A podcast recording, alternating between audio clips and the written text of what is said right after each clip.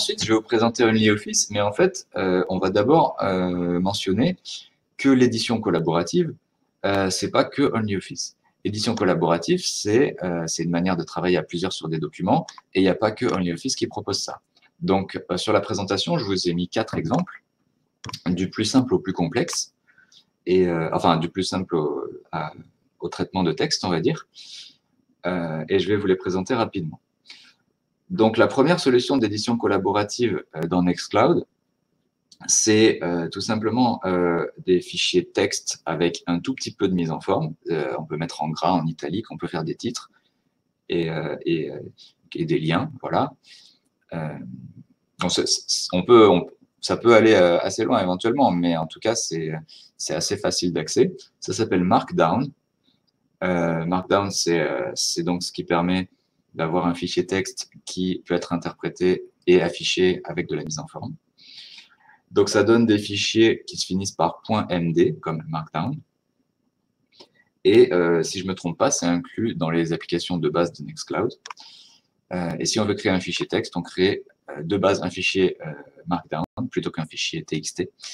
Et euh, si on veut écrire du texte très simple dedans, c'est possible, mais si on veut mettre un peu de mise en forme, c'est possible aussi. Une autre solution d'édition collaborative euh, qui est disponible dans Nextcloud, avec des, applications qu'on vient connecter à Nextcloud, euh, c'est Etherpad. Etherpad, peut-être que vous n'avez jamais entendu ce nom, mais vous avez peut-être entendu le nom Framapad. Framapad, c'est les copains de chez l'association Framasoft, pardon, qui hébergent une instance de Nextcloud. De, qu'est-ce que je dis? De Etherpad, pardon. Donc, le logiciel Etherpad peut être hébergé par, sur différents serveurs, par différents hébergeurs. Et euh, Framasoft propose ce service euh, en libre accès et gratuit qui s'appelle Framapad, mais c'est aussi possible d'avoir euh, sur son serveur Nextcloud l'application Etherpad intégrée dans Nextcloud. Donc, ce n'est pas le cas chez Indie Hosters, mais ça existe. La troisième euh, solution, les deux dernières solutions d'édition collaborative, c'est des solutions plus complexes de traitement de texte, comme Microsoft Word ou euh, LibreOffice, OpenOffice, tout ça. Donc, c'est vraiment euh, pour faire des, rapports complets, des gros comptes rendus, etc. Donc, il y a deux solutions qui existe actuellement euh, en intégration dans Nextcloud, c'est Collabora Online pardon, et OnlyOffice.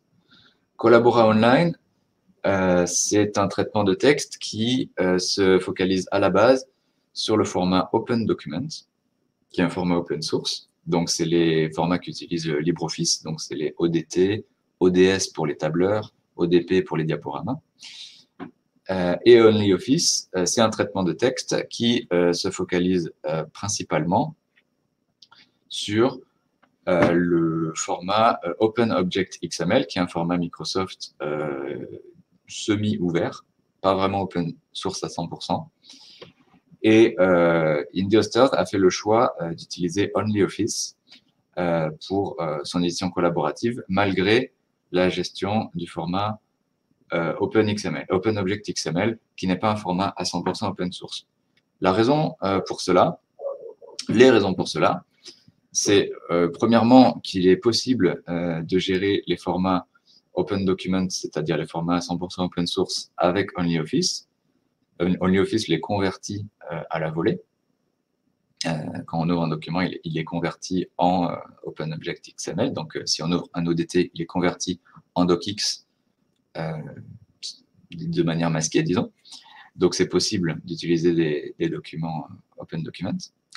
Et la deuxième raison, c'est que OnlyOffice a quand même euh, une interface qui est beaucoup plus aboutie, beaucoup plus réactive que Collabora Online actuellement, malheureusement. Donc, on verra comment ça évolue dans le futur. Mais pour des solutions professionnelles, OnlyOffice a quand même une sérieuse longueur d'avance. Voilà la raison pour laquelle on va voir OnlyOffice aujourd'hui.